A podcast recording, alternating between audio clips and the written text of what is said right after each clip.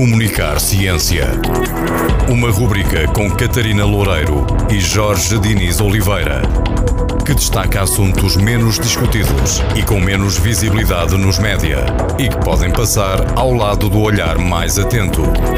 Comunicar Ciência para ouvir na rádio Antena Minho e em podcast em antenaminho.pt. Olá, boa tarde, caros ouvintes. Bem-vindos a mais um Comunicar Ciência. Eu sou a Catarina Loureiro e, claro, tenho comigo o Jorge Oliveira. Olá, Jorge. Olá, Catarina, e olá, muito boa tarde aqui nos ouve. E hoje temos connosco novamente a nossa nutricionista de ser residente, Uhum. Residente, não é? a Teresa serviço. Campos. Olá, Teresa. Olá, parece que vive aqui, mas não. Não. Que exagero, foi ao Teresa. quarto programa. Não, pela palavra residente, Residente. não é? Quanto assustador. Então vamos dizer exclusiva. Nutricionista exclusiva do Comunicar Ciência. Não participas em mais nenhum programa. A sério? Não, é Não mais- participas, mais- pois não. Pode ser, então. Não, é- não, é- não aceitamos mais nenhuma Também não nutricionista aceitamos aqui. mais nenhum nutricionista. Ok.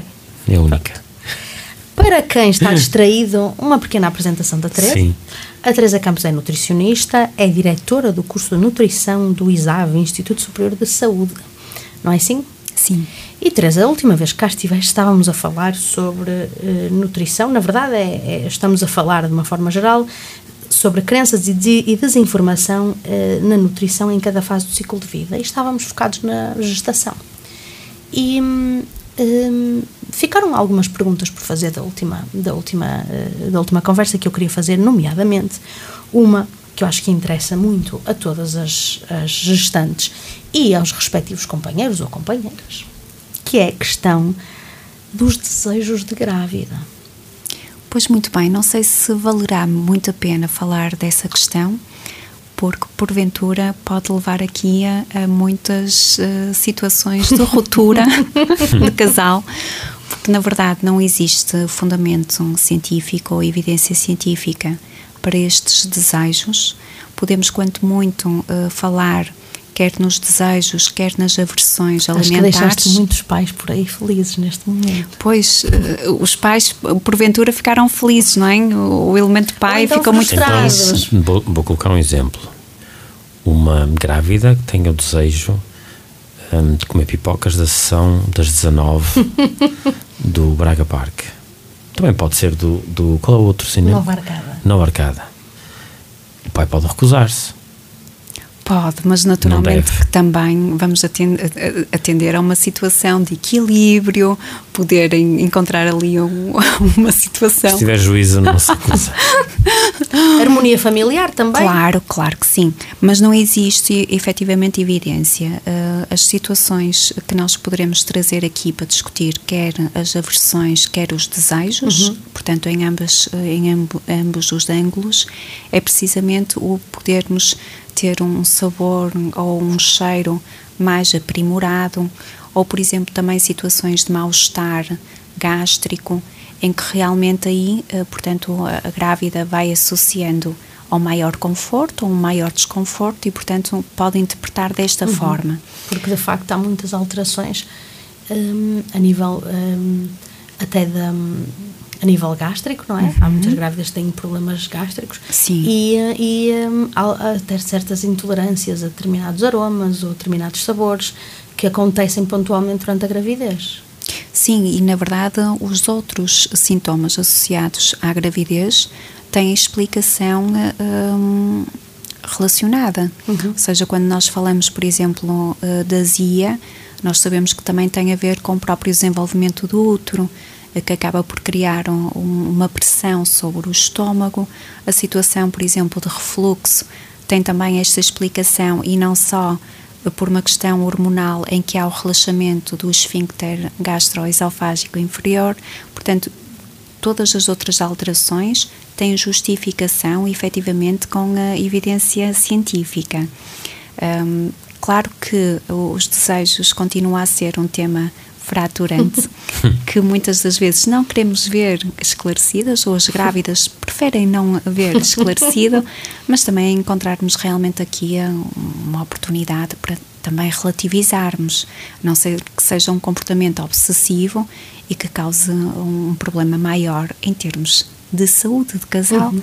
Portanto, não há o porquê de também estarmos aqui a, a colocar em causa a, a satisfação destes só, desejos. Só uma pergunta rápida antes de passar novamente a palavra a Catarina. E durante a gravidez, uh, os desejos do pai, há algum fundamento científico? Poderá haver de, no que diz respeito à própria saúde mental, porque se não estou em erro, existem estudos que mostram mesmo, um, existe até, uh, se não estou em erro, uh, um diagnóstico de haver uma transferência de sintomas associados à gravidez e que o pai, portanto, os vivencia. Portanto, será mais fácil ser um psicólogo, uma psicóloga dar resposta a esta questão. Ok. Mas Eu pensei que estava a fazer uma é pergunta absurda, mesmo, afinal não. É mesmo uma matéria de saúde mental e, e, realmente também é uma temática que será uhum, bastante interessante. interessante até abordarem. Temos que voltar a trazer aqui a Narcisa Dias que já cá esteve a falar sobre saúde mental. Sobre saúde mental, sim, sim. E temos que trazer cá novamente. Uhum, muito bem. Catarina, força. Hum, então, Uh, só, só vou-vos contar uma história e, e em jeito de pergunta, Teresa. E uma vez, quando era pequena, as crianças são parvas, não é? Eu vi uma novela em que uma senhora grávida tinha desejos de melancia com sal. E eu decidi experimentar. e gostei. Não. Podem melancia com sal é um bocado disparatado, não é? Não, podem-se descobrir Mas sabores. não é muito saudável. Saudável não é, efetivamente. Mas também é importante nós compreendermos o porquê de algumas misturas. Mas é a melancia que faz mal? É. Porque efetivamente também nós temos que ver que as próprias texturas, ao serem contrastantes, uh, a própria experiência do doce com salgado. com salgado. Não é por acaso que até uh, dentro de algumas receitas e até das novas explorações até de chefes uhum. uh, não se faz uma recolha maior desta troca de, de experiências sensoriais. E portanto não é por acaso que porventura até seja uma combinação boa. Saudável? Não é mas é capaz de ser interessante. Vou mostrar isto aos meus pais, que uhum. eles na altura acharam que eu era Totó por estar a comer melancia com sal porque vi numa novela. um, Teresa, depois da gravidez, não é? Vem, vem o parto. E eu gostava de falar um pouco, não sobre o parto propriamente dito, mas sobre a questão da nutrição no pós-parto. Porque é uma, é uma fase da vida da mulher em que as suas necessidades nutricionais são muito particulares, não são? Sim, e depois é procurarmos também, um, e essa pergunta uh, que me colocas, Catarina, é interessante porque geralmente ao longo da gestação e no pós-parto coloca-se sempre um, a atenção sobre o bebê. Uhum. e no fundo nós devemos procurar também um, valorizar o papel fundamental naturalmente que a mãe ocupa. E portanto neste pós-parto uh, nós temos que atender a toda a recuperação Portanto, anatomicamente, fisiologicamente, há uma série de alterações que têm que ser uh, retratadas também no próprio plano alimentar prescrito e depois procurarmos ainda uh, verificar que uh, com, com outras tarefas vá, como por exemplo a própria amamentação ou outras tarefas até nas rotinas de cuidado uhum. ao bebê, existe também um aumento das necessidades energéticas. Portanto, temos que a procurar considerar muita si. energia, não é? Sim, daí que realmente hum, não é por acaso que a grávida também se possa sentir mais cansada neste período pós-parto.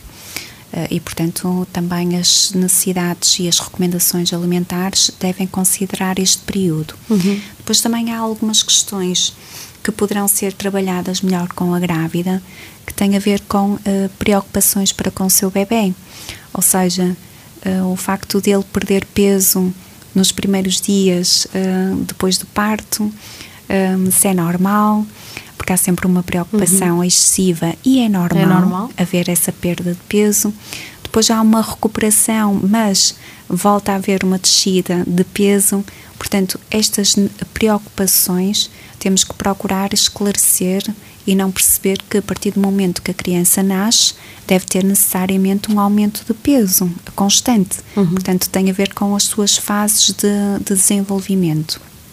Também, por outro lado, um, procurarmos uh, ver aqui com a, com a mãe, um, mesmo em relação a, ao, à quantidade de alimento que deve fornecer ao bebê, uh, portanto, nos primeiros tempos com a amamentação, caso a amamentação se verifique, e depois ao longo também dos próximos meses, qual é a capacidade que aquele bebê um, consegue aceitar porque existe também esta informação de que devemos forçar a alimentação e, portanto, a dimensão do estômago não é igual a um adulto. Uhum. Portanto, nós temos que procurar uh, esclarecer melhor estas recomendações e compreender que até um ano de idade, por exemplo, uhum. a capacidade do estômago de um bebê é até 200 mililitros.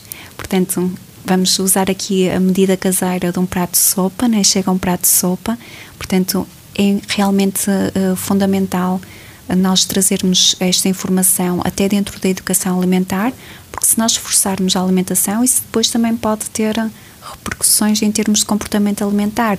Se o bebê sabe ou não quando está satisfeito em termos de alimentação. Uhum. Não é processo de engorda do porco. Sim, não é? Mesmo, por exemplo, esta questão de comer a mais, porque vai levar a que o bebê eh, se desenvolva melhor. Ou ainda, se quisermos voltar atrás, e uma mãe, eh, quando está grávida, deve comer por dois. Não é uh, nesse, nesse sentido. Portanto, devemos procurar apostar mais na qualidade do que propriamente na quantidade. Uhum. Até porque há recomendações que não são muito diferentes. Eh, se trouxermos aqui também a própria ingestão do cálcio, a ingestão de cálcio, por exemplo, não está aumentada uh, na gravidez. O que nós devemos procurar é seja, Não há necessidade de, de, aumentar o consumo de cálcio? Não. Uhum. Um, o que nós devemos compreender é que a maioria uh, das mulheres ou da população em geral pode não cumprir com as necessidades de cálcio. Uhum. Então, a preocupação e a recomendação de, de serem asseguradas uh, as fontes alimentares de cálcio, obviamente que devem ser analisadas. Agora, isso não passa por estar estarmos a dar uma outra informação que é ultrapassarmos claro. as recomendações. São os brócolos, não é? Essencialmente, nós podemos falar logo dos laticínios. Eh, certo, sim, sem, sim. obviamente sem, sem, sem Do, contar Dos laticínios e de alguns uh, legumes, uh, mas depois trazemos aqui também outra questão que tem a ver com a biodisponibilidade, ou seja, se há um, a mesma capacidade de absorção ou não do hum. próprio cálcio. Mas então estou errado quando disse brócolis. Não, ah. está correto, okay, mas okay. depois. Um batido proteico de brócolis. Por que não? Com leite. Mas sem proteína. Brócoli. Sem proteína, não é claro. Deve ser muito saboroso. Digo eu, não sei. Eu gosto de brócolis. É bom. Não, leite, leite com é brócolis. Ah, leite com brócolis. Não sei. Nunca experimentei. É uma experiência.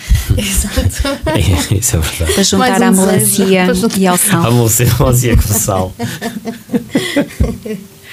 um, antes de terminarmos, esta fase do, do pós-parto e da, também da amamentação também tem muitos, muitos mitos associados, não é? Muitos alimentos que supostamente ajudam a produção, muitos alimentos que supostamente não são bons, muitos alimentos que depois, uh, muitas vezes as grávidas uh, são quase feitas sentir mal ou sentem-se elas mal porque ingeriram um determinado alimento e convencem-se que esse alimento se calhar vai causar cólicas ao bebê.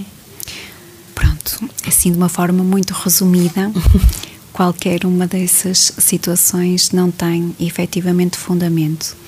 Uh, agora, por exemplo, faz-me lembrar aqui algumas questões que eu realmente também acho que devem ser um, conversadas, faladas, que têm a ver com a, a própria, o próprio leite.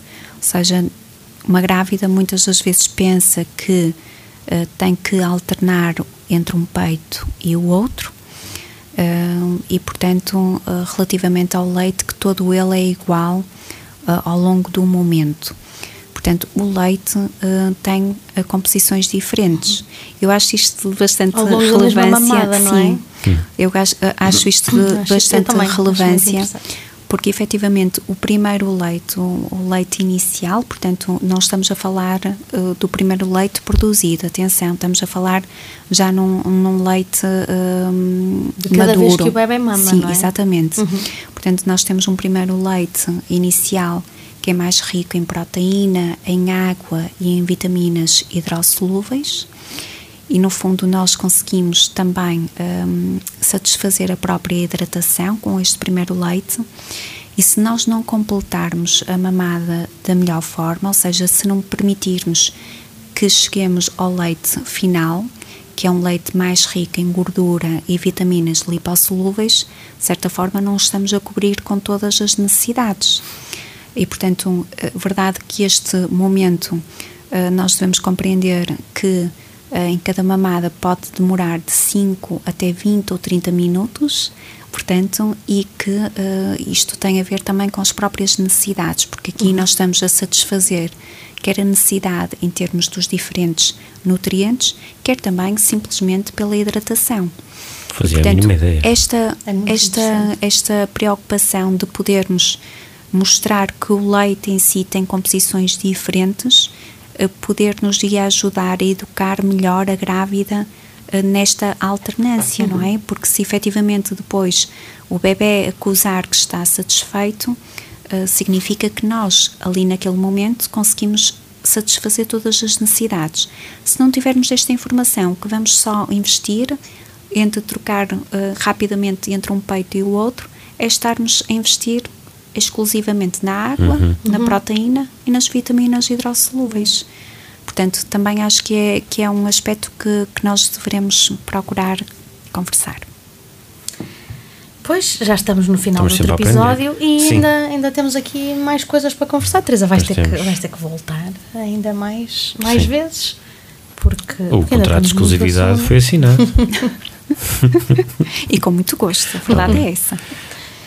Um, pronto, Querem ficamos já então, já então combinadas que vais voltar para falarmos mais sobre estes assuntos. Esta, esta última questão que falaste aqui das, das diferentes composições do leite, acho muito interessante. Uhum. É, o corpo humano. Sim. Eu por acaso já tinha ouvido falar e um, achei, acho, acho mesmo muito fascinante. O corpo humano é fascinante. Sim, claramente. E a Jorge, a ti, veste para a semana, não é? Sim. Falamos para a semana. Até para a semana. E, uh, e a quem nos ouve. A quem nos ouve. Sinto muito se estiverem no trânsito. Até breve. Até breve. Obrigada. Coragem e até para a semana. Comunicar Ciência. Uma rubrica com Catarina Loureiro e Jorge Diniz Oliveira.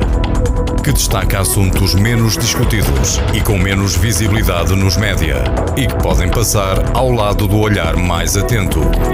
Comunicar Ciência para ouvir na rádio Antena Minho e em podcast em antenaminho.pt.